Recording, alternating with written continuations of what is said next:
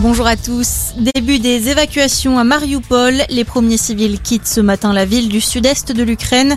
Ce point stratégique du conflit pour la Russie est sous blocus des troupes du Kremlin.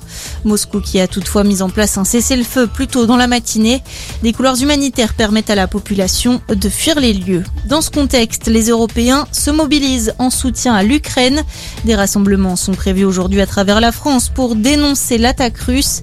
Les Parisiens sont notamment appelés à se retrouver à 15h place de la République.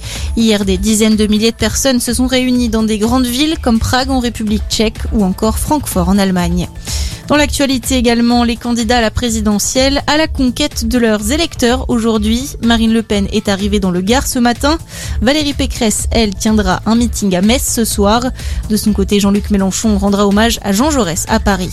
La course à l'Elysée dans laquelle est officiellement lancé Emmanuel Macron. Après l'annonce de sa candidature jeudi, il a publié hier soir son premier clip de campagne. Il se met en scène dans un jeu de questions-réponses pour défendre son bilan. Il publiera une vidéo chaque vendredi à 10 18h.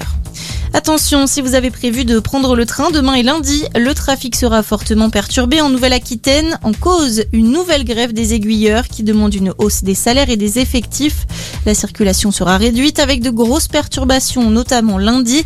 Seuls deux TGV Paris-Bordeaux sur trois seront assurés vers un accord sur le nucléaire iranien. Une rencontre est en tout cas prévue aujourd'hui entre le directeur général de l'Agence internationale de l'énergie atomique et le président de l'Organisation iranienne de l'énergie atomique. Raphaël Grossier est arrivé hier à Téhéran. Et puis direction Pékin et les Jeux paralympiques d'hiver, la France a décroché ses deux premières médailles alors que la compétition s'est ouverte hier.